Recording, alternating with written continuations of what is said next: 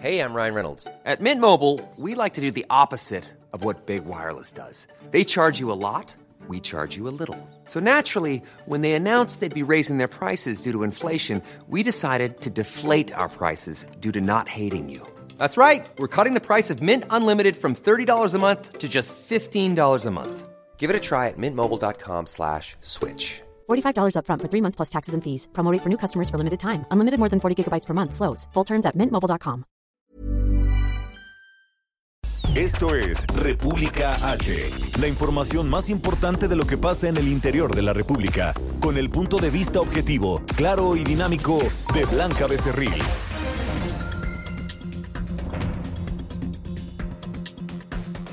Hola, muy buenas tardes. Hoy es miércoles 5 de febrero de este año 2020. Yo soy Blanca Becerril, esto es República H aquí por el Heraldo Radio.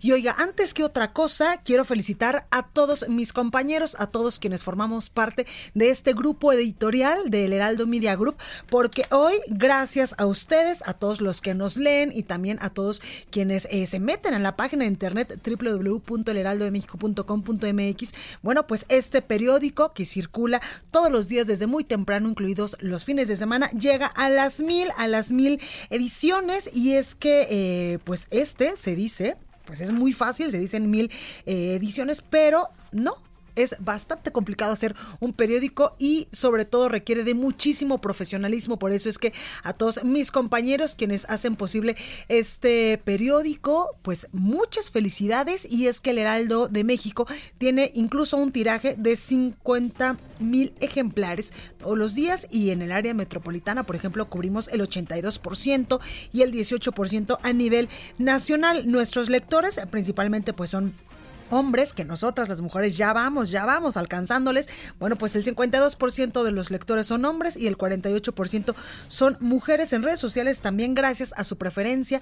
Pues vamos muy bien y es que en Comscore en noviembre del 2019 registramos 11 millones 554 mil visitantes únicos. Así que muchas, muchas gracias por su preferencia, muchas gracias por comprar y leer todos los días este periódico porque sin duda nosotros estamos muy comprometidos con llevarles la mejor información y qué le digo de los gráficos, de la edición gráfica es en verdad increíble y además pues siempre tiene mucha información muy bien explicadita. Oigan, yo le invito a que se quede conmigo porque en los próximos minutos, ahora sí, ya entrando en materia, le voy a dar toda la información más importante generada hasta el momento.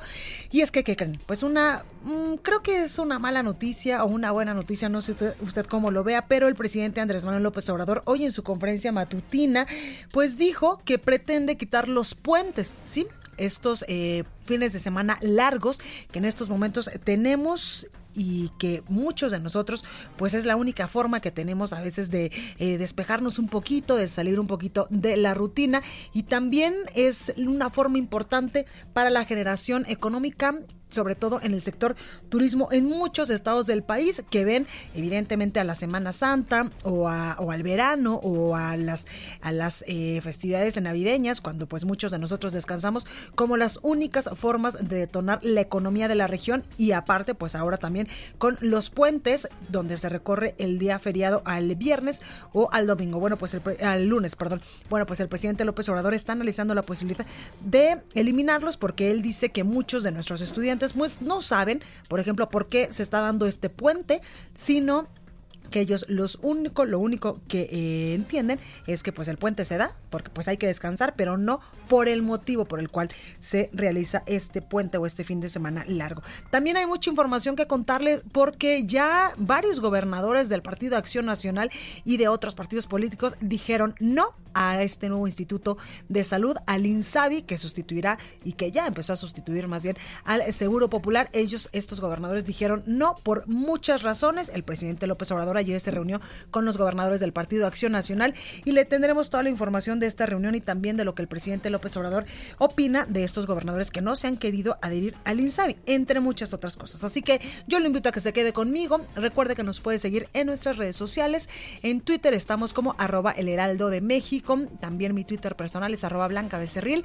En Facebook, en Instagram, en YouTube también estamos completamente en vivo y en www.elheraldodemexico.com.mx. Ahí hay una pestañita de color azul, ahí nos puede escuchar y ver también completamente en vivo. Aquí en la Ciudad de México nos escuchamos por el 98.5 de FM, en Guadalajara, Jalisco por el 100.3, en San Luis Potosí 93.1, en Tampico 92.5, en Reynosa, Tamaulipas por el 103.3, en Villahermosa, Tabasco por el 106.3, en Acapulco Guerrero 92.1, en el Valle de México 540 de AM y en Tijuana, Baja California a partir de este lunes por el 1700 de AM, que también nos han dicho que nos escuchan del otro lado de la frontera. Así que muchas gracias por su preferencia. Sin más, ahora sí rapidito, vámonos a un resumen de noticias y comenzamos. En resumen. Este martes el presidente López Obrador se reunió con gobernadores del Partido Acción Nacional para abordar una estrategia de coordinación en materia de salud. Martín Orozco, mandatario de Aguascalientes, dijo que se tendrán las negociaciones, que se mantendrán aún las negociaciones. Escuche. En la reunión siguen pláticas, seguimos en, en buen ánimo de trabajo, sobre todo en un avance importante de que todos podemos trabajar en base a la nueva ley de INSAL. ¿Cuánto, dinero de negociación, digamos? Digo, de acuerdo, sí creo que es, no es de negociación, de política.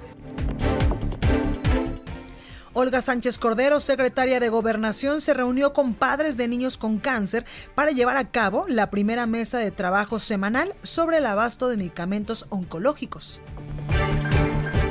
Jóvenes encapuchados que mantienen tomados distintos planteles de la UNAM realizaron una marcha a la explanada de la Torre de Rectoría en Ciudad Universitaria, donde hicieron pintas y causaron destrozos.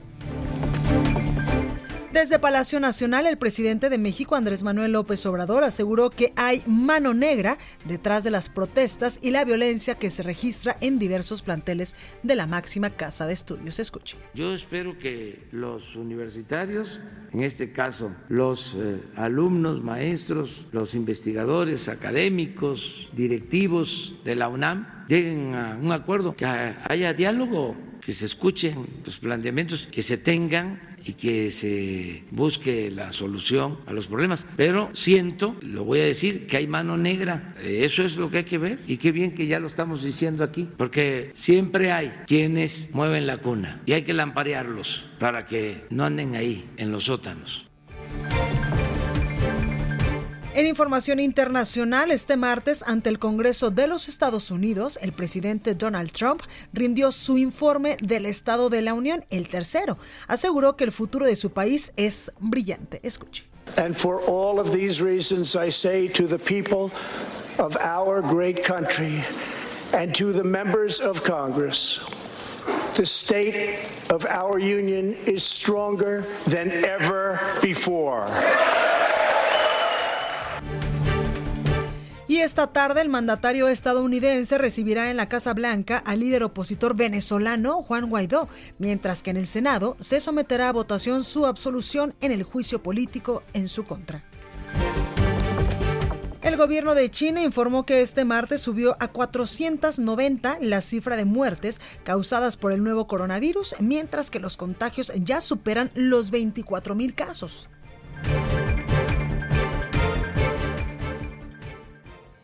La nota del día.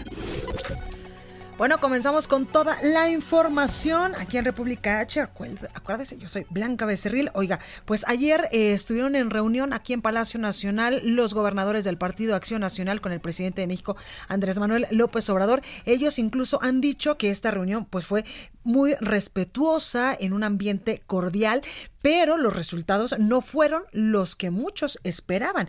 Y es que el desacuerdo con el presidente Andrés Manuel López Obrador, precisamente para delinear las condiciones en las cuales pues, los gobernadores del Partido Acción Nacional respaldarían o se sumarían a este Instituto de Salud para el Bienestar, mejor conocido como INSABI, tuvo como origen una posición inamovible, dijeron varios gobernadores, del presidente Andrés Manuel López Obrador del gobierno federal. Y es que previamente estos gobernadores pues ya tenían, ya habían sostenido algunas pláticas con el secretario de salud. Sin embargo, pues estos acuerdos o estos avances en las eh, negociaciones pues no llegaron eh, a buen fruto cuando se reunieron ya con el presidente López Obrador en una eh, pues en una carta, en un comunicado enviado por la Asociación de Gobernadores del Partido Acción Nacional. Ellos dicen que la federación redujo la posibilidad de un acuerdo a una postura única, inamovible, adherirse o rechazar el modelo original del INSABI su totalidad. Es decir, le entran o no le entran al INSABI. Aquí no hay medias tintas,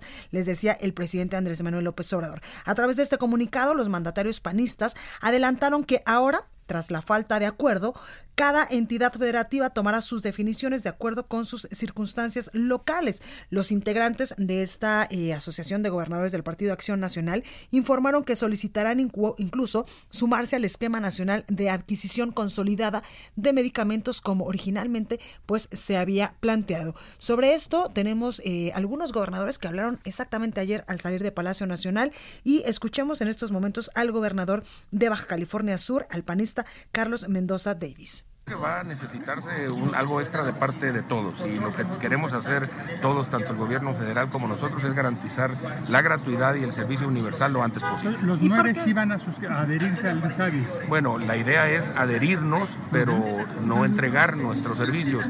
Tenemos que tener un convenio de coordinación porque de todas maneras habremos de acceder a recursos federales y para eso tenemos que coordinarnos, pero una cosa es coordinarte y otra cosa es adherirte. Lo que nosotros estamos planteando, los gobernadores de Acción Nacional es eh, eh, coordinarnos sin adherirnos y trabajar, por supuesto, de manera coordinada buscando los mismos fines.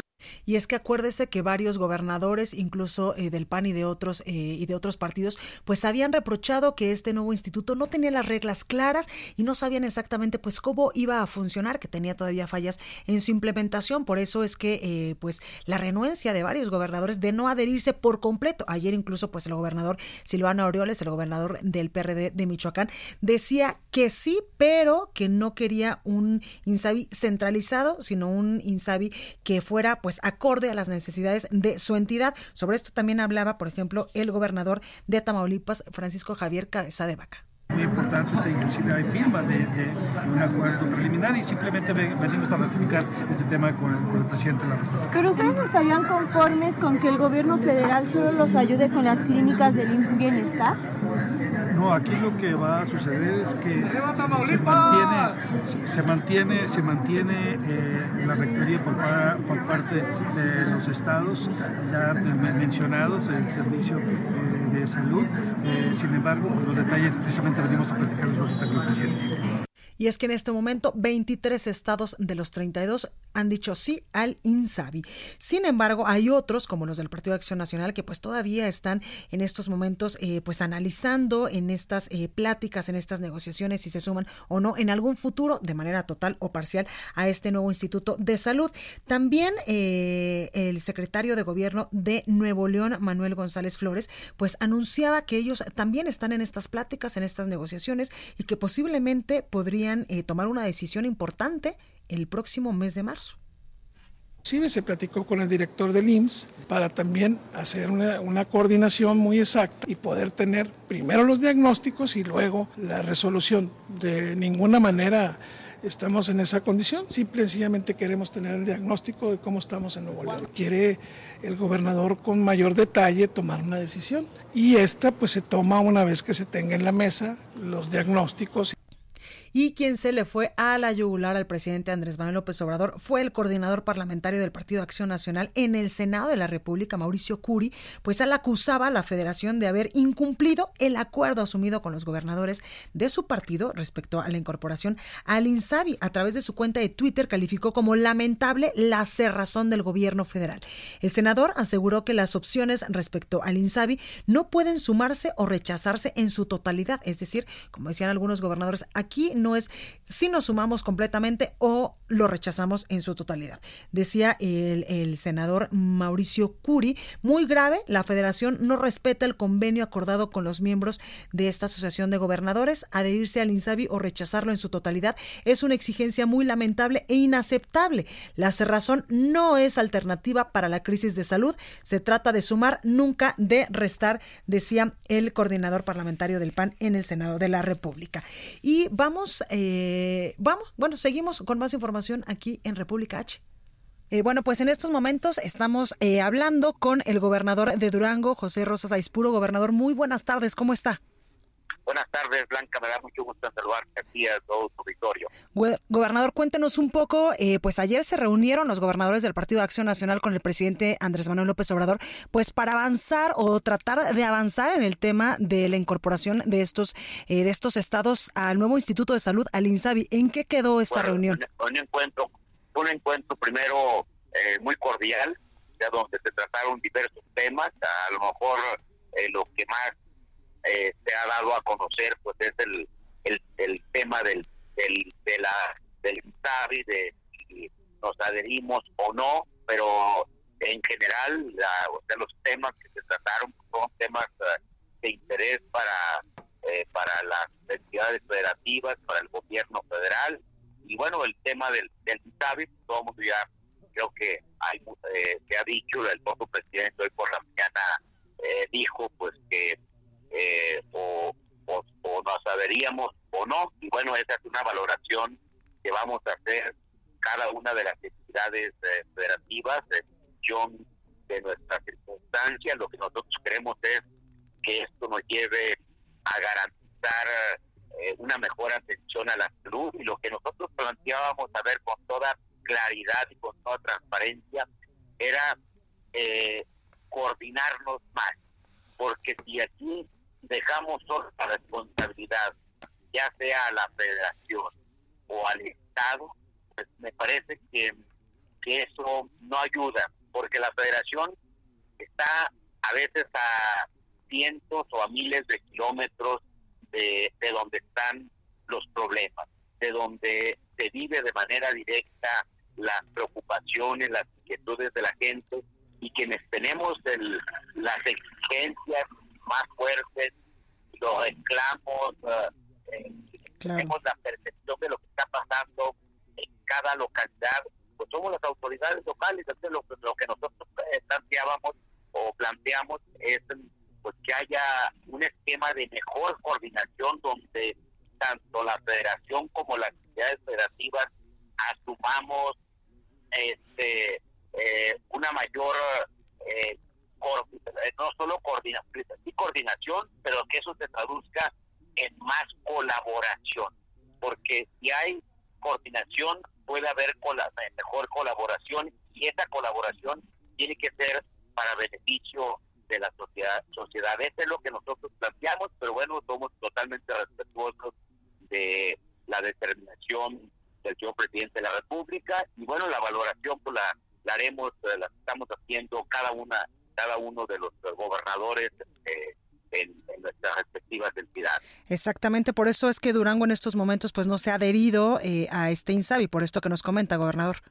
Mira, es que nosotros a ver, firmamos una carta de intención, pero yo creo que, que así como tal, pues nadie ha firmado un convenio, porque no hay, los convenios están en revisión, o sea, no es un tema así. Nosotros la voluntad política de adherirnos la manifestamos desde hace eh, ya varias semanas, meses, manifestamos esa voluntad y hemos estado trabajando en aras de mejorar esa, esa coordinación, esa colaboración, pero bueno, pues, ahora eh, lo que el presidente nos dice es o, se cede todo a la federación o se quedan con todos los estados, o sea, es, eh, que es todo o nada, o sea, todo de un lado eh, nada de la otra parte.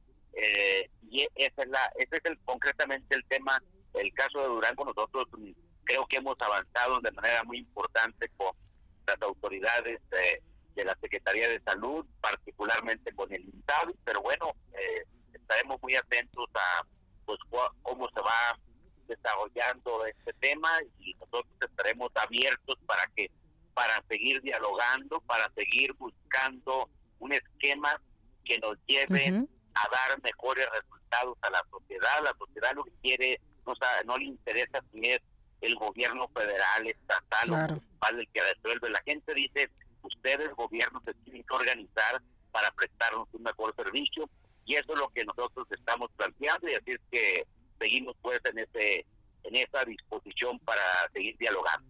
Exactamente. Oiga, gobernador, y con referencia a esto que dice el presidente Andrés Manuel López Obrador, de todo o nada, de están dentro o fuera de este instituto, ¿ustedes cómo lo ven? ¿Como una eh, posición dictatorial? Eh, ¿Cómo lo están viendo Mira, ustedes? Nosotros, por eso, lo- lo- en base a eso estamos, ah, cada gobernador determinamos, eh, eh, pues, revisar nuestras propias eh, circunstancias, nuestra realidad, y cada gobernador habrá de tomar la decisión eh, si es que no hay otra otra eh, figura o otro esquema que nos que nos garantice esa eh, participación de manera conjunta, pero bueno, estamos en esa valoración en este momento. ¿eh? Exactamente, porque Nosotros, lo- nosotros vamos a, a- hay quien determinará si adherir, si otros no, y será totalmente respetable la decisión de cada uno de, de- de los integrantes de, de- de la eh, Asociación de Gobernadores del PAN eh, Claro. de- de- decidamos. Porque incluso hoy el presidente también decía que pues no podían estar a medias tintas en el sentido de todo o nada que eh, por el tema de, el, el tema de salud no se puede hablar de medias tintas porque es, eh, es tema de colaboración. A ver, el gobierno en general, o sea, si no hay colaboración entre las instancias, la federación, los estados y los municipios, pues la verdad que que esto no funciona, por eso somos Claro. un sistema federal y el sistema federal lo que implica es esa eh, eh, de- derivación de responsabilidades, de facultades a las diferentes instancias, pero por siempre en un esquema de, de coordinación, de colaboración. Esa es la, la característica, podríamos decir, del- de lo que es el federalismo. exactamente colaboración y coordinación como lo dice usted, eh, señor gobernador. Sí, sí, nosotros agarramos, seguimos abiertos al diálogo, a buscar un esquema que nos lleve a dar mejores resultados, pero bueno, vamos a ser respetuosos de la decisión eh, que ha tomado el presidente. Nosotros vamos a, a seguir buscando ese ese acercamiento y si no, bueno, pues cada quien decidirá si es si le entra, ah, si se adhiere o no. Pues ahí lo tenemos, señor gobernador. Muchas gracias por esta comunicación, porque incluso pues el presidente ha dicho que no les eh, castigará presupuestalmente a las personas que, bueno, o más bien a los gobiernos que no se adhieran a este nuevo instituto. No, a ver, es que nuestro esquema ya debe quedar claro que los, gobi- los gobiernos de las entidades federativas, en base al convenio de coordinación fiscal, tenemos ya en diversas materias, y una es el tema de salud, tenemos la eh, ya el derecho a que se nos asignen recursos. Claro, etiquetados los las recursos. entidades estamos renunciando a cobrar impuestos federales en nuestras entidades en aras de que las cobre la federación y de eso nos tienen que regresar algo. Digo, eso es, es parte del federalismo y, y, y, de- y derivado de ello hay un convenio de coordinación fiscal que eso nos da eh, derechos y nos da obligaciones a las entidades federativas. Pues ahí lo tenemos, gobernador de Durango, José Rosas Aispuro. Muchas gracias por esta Al comunicación. contrario, que, que tengas un excelente día. Igual cuídese mucho, gracias. A la. Y es que precisamente luego de que estos nueve gobernadores, estos nueve estados eh, decidieron no sumarse al INSABI, el presidente Andrés Manuel López Obrador fue duro hoy en la mañana con estos comentarios y dijo que los distintos modelos de salud que se aplicarán en el país prácticamente estarán en competencia y serán los ciudadanos quienes decidan pues cuál es el mejor. Escuche. Entonces, ¿cuál ¿Por es la diferencia de estar en Insabi o no? ¿Cuál es la ventaja para el Ah, ciudadano? la diferencia es de que se va a demostrar si se administra bien el presupuesto de la salud y si este, es buena la calidad del servicio y si se entregan de manera gratuita los medicamentos y la atención médica. Porque en el fondo es eso, o sea, eh, cuesta mucho trabajo. Es muy interesante porque es todo un desafío. O sea, a decir, a ver, si se vive en un estado donde no se federalizó el sistema de salud, ¿cuál es el resultado? ¿O cuál es la diferencia entre un estado federalizado y un estado que siguió con el sistema anterior? Y es que luego de confirmar precisamente esto que hace unos momentos nos decía el gobernador eh, José Rosas Aispuro, el gobernador de Durango, bueno, eh, que el, el presidente pues había hecho todo o nada en el tema de salud, en el tema del INSABI, pues el presidente López Obrador aseguró que no le gustaban las medias tintas porque la población pues no tendría claro quiénes están fallando y quiénes están pues dando un buen servicio en el tema de salud. Escuche. Eh, acordó, pero en muy buen plan, que ellos lleven a cabo su, su programa de salud y la federación con los estados que aceptaron la integración, adherirse de manera integral, pues eh, actuemos este, este, con este propósito. El objetivo es la gratuidad, o sea, mejorar la calidad de los servicios y que se garantice el derecho a la salud. Gratuito. Y en todo, o sea, no cuadro básico de medicamentos, sino que se atienda completo, que cuestan mucho las operaciones, que hay equipos que se requieren que son muy costosos, medicamentos muy costosos. Es la salud del pueblo un buen encuentro, respetuoso, pero también muy franco. Ellos eh, plantean que pueda haber acuerdos parciales. Nosotros sostenemos que esto llevaría a que no haya una autoridad responsable, o sea, que no se sepa quién está cumpliendo y quién no está cumpliendo no son buenas las medias tintas, la indefinición. Entonces dijimos no, o es completo, integral, o no, sin cancelar la posibilidad que después se logre el acuerdo y sin cancelar que eh, pues les vaya a afectar en el tema presupuestal a varios estados del país. Ahí parte de lo que está sucediendo en estos momentos con el tema de si al Insabi no, nos seguimos con el Seguro Popular, en fin, con este eh, pues con este tema que traen los gobernadores, sobre todo el Partido Acción Nacional con el presidente Andrés Manuel López Obrador, que evidentemente como oposición pues siempre van a defender sus puntos de vista. Y el gobierno de Oaxaca, siguiendo con más temas de salud, adquirió más de 100 millones de pesos para. Karina García nos tiene los detalles. Cari, adelante. Gracias, Blanca. El gobierno de Oaxaca adquirió más de 100 millones de pesos en medicamentos, mismos que han sido distribuidos de manera inmediata para evitar el desabasto en clínicas y hospitales de la entidad, así lo informó Martín Matus Alonso, subsecretario de Administración y Finanzas de los Servicios de Salud de Oaxaca. Por, por órdenes, dijo, del titular del Poder Ejecutivo, Alejandro Murat Hinojosa, se compraron más de 37 millones de pesos con recursos del extinto Seguro Popular o régimen estatal de protección social en salud. El cargamento de fármacos que arribó al Estado el pasado 27 de enero se distribuye en hospitales y unidades médicas que se ubican en el territorio oaxaqueño. Matus Alonso informó que los servicios de salud de Oaxaca también adquirió otro cargamento con, de 33 millones de pesos, el cual ingresará la próxima semana. La compra se realizó a través de los denominados U013. Antes Prospera, comentarte también que el gobierno del estado ha adquirido también cerca de 30 millones de pesos y que se eh, de medicamentos que se liquidarán con el Fondo de Aportaciones para los Servicios de Salud de Oaxaca. Con estas acciones, comentarte Blanca que pues se da respuesta precisamente a una de las peticiones que realiza uno de los sindicatos de dos que existen aquí en salud en Oaxaca, eh, quienes desde hace más de 35 días se mantienen en huelga en los edificios principales de los servicios de salud de Oaxaca. Es mi reporte. Gracias, Karina. Buenas tardes.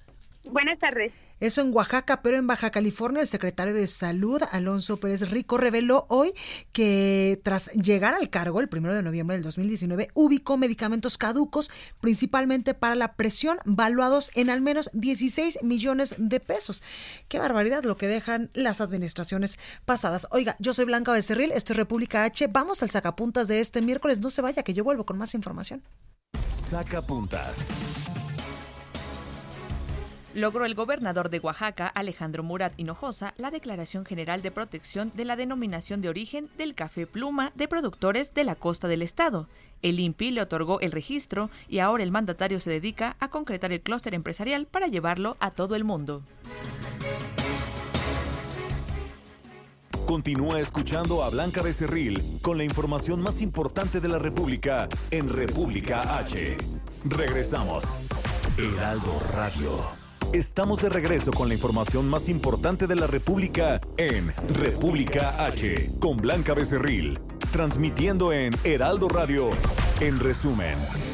Esta mañana, personal de salud del gobierno de Guerrero, del área de enfermería, llegaron a Palacio Nacional. Reclaman falta de recursos para atender a los pacientes. En Michoacán, autoridades estatales reforzaron la seguridad en distintos puntos del municipio de Uruapan luego del ataque a un establecimiento de videojuegos donde asesinaron a nueve personas. Caminos y Puentes Federales anunció que a partir de hoy sus tarifas de peaje, es decir, en estas casetas, tendrán un aumento del 3% en promedio. Un reportaje especial del Heraldo de México dio a conocer que alcaldes del país alertaron sobre la entrada del crimen organizado en la ordeña, distribución y venta del agua, aunque con agua reconoce 2.000 puntos de extracción ilegal solo en Coahuila. Ahí se reportan más de 16 mil y en Guanajuato 20 mil. Autoridades de Puebla y el gobierno federal avanzaron en la creación de la división de drones que robustecerá la vigilancia para reaccionar en el menor tiempo posible ante los hechos delictivos que se cometan en el estado.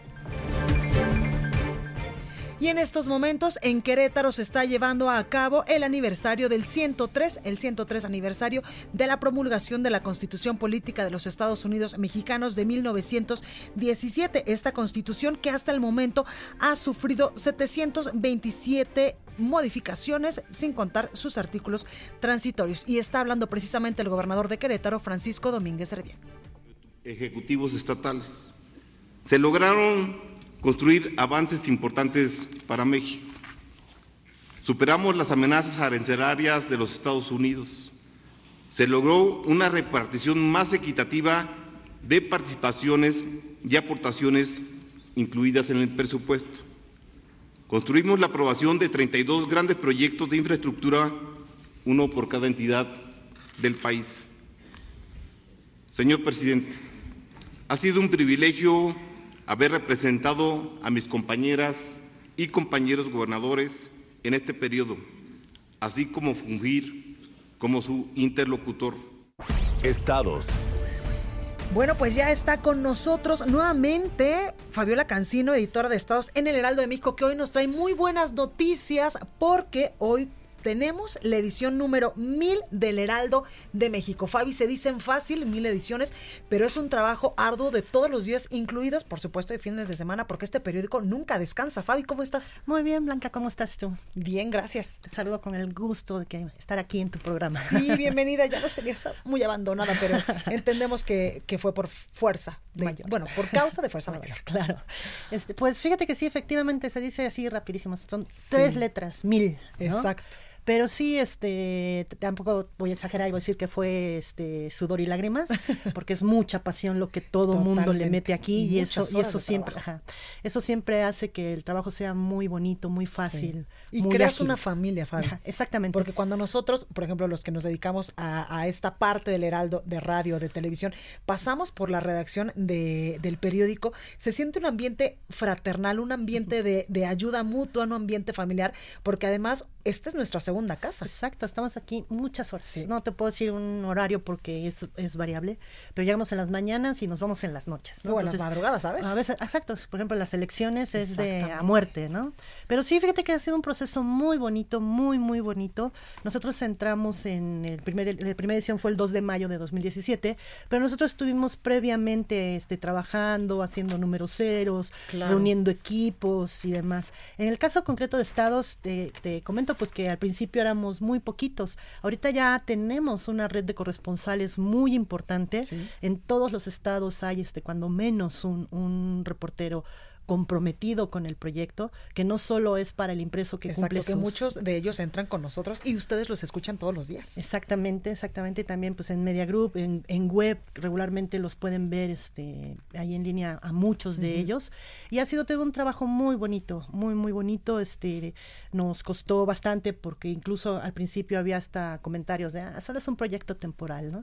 Sin embargo, ve a, menos de tres años cuánto hemos crecido, ¿no? Cuánto hemos crecido. Además es un periódico periódico, Fabi, que no es porque yo trabaje aquí y la audiencia eh, no me dejará mentir, es un periódico que llama mucho la atención por el tema gráfico. Siempre está súper bien explicadito un tema con los dibujitos. Nosotras las mujeres que normalmente somos muy visuales, siempre eh, pues este periódico tiene un eh, especial atención en esto, en los gráficos, en explicarte con peras y manzanas cómo se está realizando, no sé, alguna situación, cómo está, por ejemplo, ahorita el tema del coronavirus, cómo fueron las elecciones, los pasos para un proceso electoral, todas estas cosas que el lector lo agradece, que no solamente es la nota en duro de, bueno, la elección la ganó el presidente Andrés Manuel por tal y tal y tal, no, te explican el por qué y cómo se llegó a ese resultado. Y que como tú lo dices, es un trabajo de diseño muy importante. Eh, gran parte de nuestro producto en el impreso son textos que no son del día, no son notas del día, sino lleva un proceso trabajando de investigación, de consultar fuentes, de trabajar eh, mano a mano con el diseñador. Al diseñador tú le dices, tengo esta información y a partir de un una idea, él te hace cosas maravillosas, una muy buena infografía, una ilustración. A veces, a veces pareciera que es un mapa simple, porque tú dices, ay, pues es la República, ¿no? Pero tiene de verdad un trabajo muy importante, muy minucioso. Hay ahí un, un, tejido fino que sí vale la pena este, resaltar, ¿no? Y lo que te comento, este, en, en la sección de estados, pues hemos ido este, creciendo también. Al principio solamente llegábamos a 11 estados eh, del país 12 ciudades. Ahorita ya estamos en, estados como tal son 28.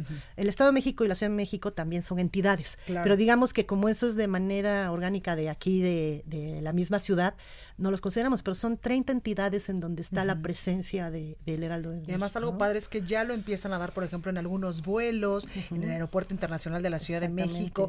Eh, tratamos también eh, de acercar toda esta información aparte, eh, bueno, a partir del impreso a la gente para que nos conozca. Exactamente, y lo puedes encontrar en algunas tiendas de autoservicio, en cafeterías, en, restaurantes, en hoteles, exactamente, en, muchos lugares. Incluso en la versión digital.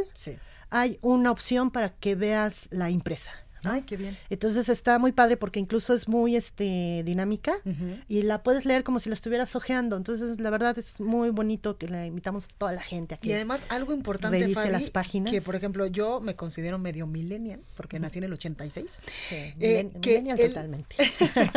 que los gráficos son muy atractivos para todos los jóvenes porque ahorita quién lee, quién compra un periódico? Tal vez todos leemos el periódico eh, pues en nuestro celular o en nuestro iPad o en la computadora, pero quién en esos momentos compra un periódico. Y esto también es un reto importante para el Heraldo de, mira, te ofrezco un producto novedoso, atractivo para la vista, para que tú, eh, pues joven, no solamente lo leas eh, en tu teléfono, sino también lo puedas comprar y sientas lo que sentían nuestros papás y nuestros abuelos al leer un periódico, que lo puedes subrayar, que puedes eh, ojearlo y repetir y repetir la nota o leerla 20 mil veces. Ay, qué bueno que lo comentas. Hace poco que estaba en Querétaro un joven, Carlos Pérez, que le mando saludos, si es que nos está escuchando él era parte de lo que resaltaba, que gracias a esta propuesta de diseño, a él le parecía muy atractivo. Claro. Porque él de los, es de, los, de las nuevas generaciones que la política nomás no le gusta. Sin embargo, en nuestras páginas de país, con todas estas este, gráficos y demás, él dice, está muy padre porque te ayudan a, entenderlo súper bien. Este, Exactamente. no, no se queda en un periódico común.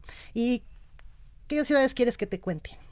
Pues no sé, por ejemplo, Guadalajara, porque en estos momentos vamos a ir con Mayeli Mariscal. ¿Cómo estamos allá en Jalisco? En Guadalajara tenemos, en Chilpancingo, en Colima, en San Miguel de Allende, en Mérida, en Pachuca, en Puebla, en Querétaro, que ya lo mencioné, en San Luis Potosí, en Tampico, que en Tampico también tenemos estación de, de radio. Porque déjame que te cuente que obviamente el número uno fue un, un inicio un periódico, pero fue la base, fue la semilla para poder crear el Media Group que somos ahora, ¿no? Tenemos cuatro plataformas que son muy, muy buenas en general, y espero que no sea un autoelogio, pero tanto televisión, que ya tenemos televisión abierta a partir de esta semana, todas las estaciones de radio que también tenemos en varios estados, tenemos en Acapulco, recientemente en Tijuana, en Tampico, en el Estado de México tenemos ya estación. En fin, pues ahí parte de lo que nosotros hacemos con todo el gusto del mundo y con toda la pasión para que usted esté siempre bien informado. Fabi, gracias por estar esta tarde con nosotros. Al contrario, muchísimas gracias y pues seguiremos creciendo. Vas a ver que sí, con el favor de todos ustedes que son muy fieles a este grupo editorial. Bueno, y vamos ahora hasta Guadalajara, Jalisco, con nuestra compañera Mayeli Mariscal, porque en otros temas, la línea 3 del tren ligero en Guadalajara continúa sin fecha de entrega. Mayeli, pues, ¿qué está pasando allá? ¿Cómo estás? Hola, ¿qué tal Blanca? Muy buenas tardes, buenas tardes a todo el auditorio. Así es, todavía sin fecha de entrega. Y es que el titular de Citeur eh, realizó una serie de pues de puntos que son necesarios para que se concrete esta entrega. Algunos de ellos, pues es, es de que se les entreguen eh, pruebas concretas del cambio de neoprenos. Estos, eh, pues son indispensables para el frenado de los trenes de, del tren ligero. Además de que también algunas eh, líneas que son subterráneas, al menos tres estaciones que son subterráneas, eh, deben de nivelarse para que pues se eviten precisamente algunos accidentes. Por lo pronto lo que se está trabajando con la Federación es la eh, recepción, digamos, de los patios de maniobras y algunas otros eh, lugares, pero todavía no tenemos una fecha de entrega como tal para la línea 3 del tren ligero de Guadalajara. Bueno, pues ahí, ahí parte de lo que nos comenta nuestra compañera Mayeli Mariscal. Mayeli, muchas gracias. Hasta luego, Blanca. Buen día. Igualmente, gracias. El análisis. Bueno, pues me da mucho gusto saludar. No es que nosotros estuviéramos distraídos, solamente que ya estaba eh, pues recibiendo yo aquí en la cabina del Heraldo Media Group del Heraldo Radio a Marcelo Mereles. Él es socio de HCX. ¿Así está bien? Sí. Experto en el sector energético y en verdad que es experto realmente experto en el sector energético. Muy buenas tardes, Marcelo, ¿cómo estás? Gracias por venir. Hola, Blanca, pues muchas gracias por, por, por invitarme y este felicidades al grupo El Heraldo por la edición número 1000 de su periódico el día de hoy.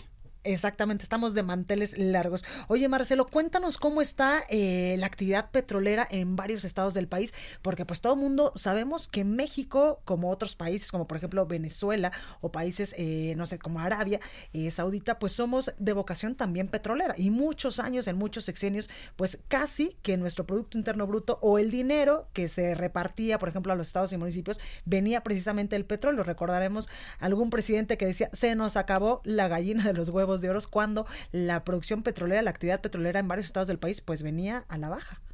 Sí, claro, pues sí somos, somos, hemos sido históricamente un país petrolero, aunque afortunadamente en los últimos 30, 35 años la economía del país también se ha diversificado Sí. mucho. Entonces, en términos de porcentaje del PIB, ya la actividad petrolera eh, viene siendo menos importante, pesa menos, lo cual es muy bueno, mientras, menos mientras más diversificada Sí, una claro. economía mejor, pero por otro lado, en temas fiscales sí seguimos siendo un país que, que dependemos mucho para la parte de impuestos, dependemos mucho de la actividad petrolera. Y obviamente ya cuando lo bajas a nivel estatal, hay muchos estados que sí la actividad petrolera es de las dos o tres eh, eh, principales actividades Como de ese estado. por ejemplo. Como Campeche, como Tabasco, Tabasco. tal vez un poco menor medida Veracruz, Tamaulipas y los, y los otros estados que tienen refinerías, que algunos son estados más industriales, entonces todavía pesa menos porque son, están más diversificados. Pero esos estados, este, realmente, a los estados petroleros, realmente los que, los, los que están más involucrados en la exploración y producción, pues sí les ha golpeado mucho los últimos años. Ha habido dos, dos mini crisis, así les podemos decir, ni tan mini, pero dos crisis, este, una en, un- una en 2015 y otra, y otra en 2018. Entonces, este pues han estado muy golpeados. Estaba yo viendo que de 2015 a 2018 el promedio nacional de crecimiento fue de 2.4% anual en estos tres años. En Campeche, por ejemplo, y en Tabasco, en los dos estados, e- en esos tres años eh, decrecieron, o sea, se contrajo la economía 5.7% anual, o sea, cada año de esos tres años. Este, en Tamaulipas crecieron, pero apenas 0.7%, y Veracruz apenas también 0.5% pudo crecer, muy por debajo de la, de, de la media nacional. Entonces, estamos hablando que sí están golpeados las, las zonas petroleras del país. Exactamente. Y en este sentido, Marcelo, ¿cómo ves, por ejemplo, eh, el proyecto, la estrategia en materia de energía del gobierno del presidente Andrés Manuel López Obrador? Porque mucho se ha hablado de esta refinería que ya se está construyendo, esta refinería de dos bocas allá en Tabasco, o de este plan o de este proyecto transoceánico que va a, a, pues unir al Golfo de México con el Pacífico, donde también se pretende reactivar, eh, por ejemplo, la refinería de Salina Cruz, de Coatzacoalcos, también pasando por la de Minatitlán. Sí, este, efectivamente, este, este gobierno ha puesto mucho énfasis en, el, en, el, en, en- en la industria energética y pues parte de su plan, parte importante de su plan de reactivación de la economía o de impulso económico tiene, pasa por el sector energético. Eh, yo, yo creo que está bien, yo creo que, que me parece bien que, que haya enfoque en el sector energético, yo creo que el país tiene mucho más que dar en el sector energético. Lo que yo no estoy tan seguro es de los cómo. Eh, eh, este gobierno está buscando digamos, revivir o, o- o fortalecer mucho la posición de Pemex y CFE, que yo creo que está bien, deben ser empresas que sean, que, que sean fuertes, pero no en detrimento de la participación de los privados. Y ahí es donde yo veo que en, en este gobierno ha, ha habido pues posturas un poco encontradas al interior, pero, sin, em- pero definitivamente hay, hay un eh, sector amplio dentro del gobierno que pues pretende eh, eh, cerrarle, digamos, las puertas a la inversión privada. Y, y si lo vemos a nivel estatal, este tema del crecimiento, pues yo creo que a los estados y a la población en general del país les conviene más que haya muchas empresas invirtiendo y no solo una, Sí. que viene siendo Pemex o CFE. Entonces, yo creo que para el tema de creación de empleos y para el tema de derrama económica, pues conviene que haya el máximo número de empresas participando en todas las actividades de la cadena energética Eh, y ahí es donde yo mm, veo señales muy inciertas y, pues eso ha sido muy cuestionado. Entonces, el tema de la refinería pues también tiene muchas aristas, como por ejemplo, pues mucha gente dice, híjole, si no sabemos ni siquiera qué tipo de petróleo le vamos a alimentar a esta refinería, pues es un poco aventurado porque México cada vez está produciendo menos petróleo pesado y más petróleo, un poco más petróleo ligero y, esta refinería se está diseñando básicamente para, para procesar petróleo pesado, que es el Maya, que cada vez estamos produciendo menos. Entonces, hay muchas aristas eh, y, por otro lado, pues mucha gente dice, ¿para qué una refinería nueva si es mejor exportar el petróleo crudo a Estados Unidos, por ejemplo, que tiene una capacidad excedente de refinación, e importar los productos refinados, porque allá son muy eficientes para, para, para, refinar, y mejor importamos esos productos de vuelta. ¿Para qué invertimos miles de millones de dólares, que son más de 100 mil, mucho más de 100 mil millones de, pesos en una refinería nueva cuando ese dinero se podría utilizar para tantas otras cosas. Que incluso había una refinería en secciones pasados que era la de Tula en Hidalgo que parece un elefante blanco porque pues como que no funcionó muy bien o algo tuvo que ver ahí eh, pues el tema de que no había una buena planeación ni el proyecto era tan eficiente y había costado muchísimo dinero y tal parece que no está funcionando. Bueno, ahí más bien el tema de la refinería Bicentenario, famosa, que, estaba en Tules, que no se construyó. Lo que se construyó fue la barda perimetral solamente. Este, eso fue un proyecto de épocas de, Calderón y, en épocas de Peña Nieto se dejó morir. Nunca se anunció formalmente su cancelación, pero lo dejaron morir. Y eso, pues mucha gente lo veía con buenos ojos diciendo es que esta refinería iba a ser, iba a costar muchísimo y este, y a final de cuentas a final de cuentas no iba a ser una inversión que fuera rentable para el Estado. Si nosotros vemos los resultados de Pemex Refinación, este, ahora, ahora se llama Transformación Industrial, de los últimos 15 años, es una unidad de negocio dentro de Pemex que pierde dinero, por cuando decimos dinero estamos hablando de, miles y miles de millones de pesos cada año, constantemente los últimos 15 o 20 años, cada año, todos los años ha perdido dinero. Entonces, si lo abstraemos un poco, eh, eh, eh, el tema es que Pemex por cada barril que refina, pierde dinero. Entonces, ¿realmente queremos que Pemex siga en ese negocio? Yo lo que creo es que Pemex debería enfocarse totalmente a lo que es exploración y producción de petróleo y de gas, que sí son actividades muy rentables y donde todavía Pemex tiene muchísimo de, lo que se le dio en la famosa ronda cero, tiene muchísimas áreas sin explorar y sin, eh, sin explotar y Pemex realmente se debería dedicar más a eso que a actividades que han sido perdedoras de dinero históricamente. Pues ahí está la recomendación, Marcelo, y la reforma energética tan eh, pues cuestionada cuando el presidente Andrés Manuel López Obrador era eh, pues un candidato y que ahora muchos analistas y también muchos inversores han dicho que todo o lo poco que se avanzó pues ahora está frenado. Sí, exactamente, está frenado, no está cancelado porque no han querido cancelar ninguna de las, de, las, de, las leyes, pero a través, de los, a través de los órganos reguladores y a través de la misma Secretaría de Energía, pues básicamente está en pausa, entonces no se han relanzado nuevas licitaciones para bloques de exploración y producción, no se han relanzado las, las licitaciones de largo plazo para, para energías renovables, para el tema eléctrico, ni las licitaciones para las líneas de transmisión que se necesitan mucho en el país para poder transportar la electricidad de donde se produce a donde se consume. Entonces, pues sí, a este eh, eh, aunque no se hayan revertido las leyes, la, reforma energética, digamos ahorita, en gran parte del, sector está pues está suspendida, está en pausa. Bueno, y ahí también perdemos porque no podemos eh, competir, por ejemplo, a nivel internacional, cuando tú no lo has dicho, pues hay muchos estados del país que tenemos todo para ser un, pues un referente a nivel internacional en el tema del petróleo, sabiendo exactamente con lo que nos acabas de decir, a qué sí apostarle y a qué no. Exactamente. Y otro tema de competitividad, ya que hablas de eso importantísimo, es la electricidad. Los precios de la electricidad le afectan a toda la industria. Entonces, si México quiere ser un país exportador exitoso, si queremos apuntalar nuestra industria automotriz que genera muchísimos empleos y muchísimas divisas, si queremos apuntalar la industria turística, todas las industrias utilizan electricidad. Y a medida que la electricidad va siendo más barata, pues somos más competitivos. Y el problema, el problema es ese, que todos estos nuevos proyectos eh, eh, eh, de generación, sobre todo de renovables, eh, estaban siendo muy baratos. De hecho, en el momento en el que se hizo la tercera subasta de, de, renovables, eh, hace unos años, se, se, ofertaron los precios que eran los más baratos del mundo en ese momento. Estamos hablando de alrededor de 20 centavos por kilowatt hora. Eh, por megawatt hora cuando, cuando el promedio de CFE está alrededor de 85 o tal vez un poco más arriba. O sea, estamos hablando que se están ofertando precios que son la cuarta parte de lo que le cuesta a CFE generar. Entonces, mientras más tengamos de esta nueva capacidad que es más barata, pues más va, va a bajar el precio promedio de electricidad y más competitivo será el país. Oye, Marcelo, en otro tema también relacionado, por supuesto, con los energéticos, ¿qué tan benéfico fue que, por ejemplo, ahora no solamente podamos ir a cargar gasolina a Pemex, que tengamos ahora varias marcas en el mercado para que nosotros podamos elegir exactamente cuál nos conviene más?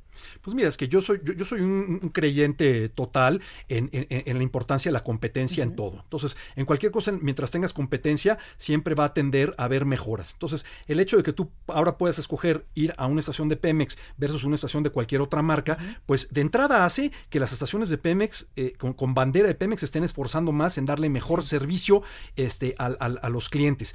Y también, obviamente, comienza a haber diferencias en los productos en los productos, porque aunque muchos le compran sus gasolinas a Pemex, lo, lo adicionan con aditivos que ellos tienen patentados que hacen que tu motor esté mejor, que rinda más el kilometraje y la gente se comienza a dar cuenta de eso cuando comienza a ver, oye, antes un tanque me duraba X y ahora me dura un poquito más porque lleno en X, en, con X empresa. Entonces, eso también pues, eh, obliga a Pemex a no quedarse atrás y a que todo el mundo siga innovando. Cualquier economía que tiene monopolios es una economía que se tiende a estancar y donde hay competencia siempre hay mayor innovación y mayor sobre todo, mayor calidad y mayor eh, eh, eh, mayor calidad y mejores precios para todos los consumidores, que a final de cuentas es lo que más importa. Pues ahí lo tenemos. Como ustedes pueden escuchar, sí es un especialista neto en el sector energético. Marcelo Mereles, socio de HCX. Gracias por estar esta tarde con nosotros aquí en República H.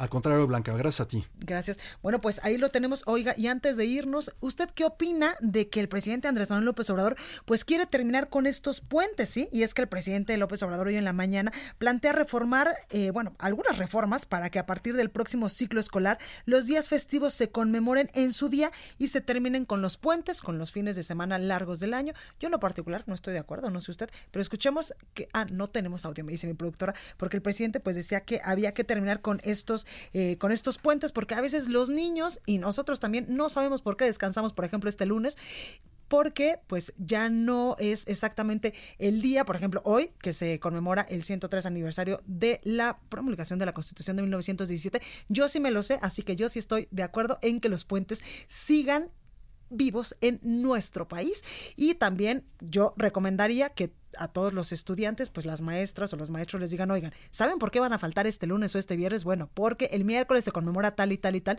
y que nos dejen los puentes, porque además no es una cosa que uno defienda solamente por irse y descansar tres días, o sea, el fin de semana y el lunes o el viernes, sino porque también es algo importante para reactivar económicamente a los estados en materia turística. En fin, ya me están apurando aquí, que ya me vaya, por eso ya hasta me estoy trabando. Así que que tengan muy buenas tardes. Yo Blanca Becerril, esto fue República H. Yo les espero el día de mañana en punto a las 12 con mucha más información. Cuídese mucho, por favor, y sea feliz. Esto fue República H, la información más importante de lo que pasa en el interior de la República, con el punto de vista objetivo, claro y dinámico de Blanca Becerril. Continúa escuchando Heraldo Radio, donde la H suena y ahora también se escucha. Una estación de Heraldo Media Group. Escucha la H. Heraldo Radio.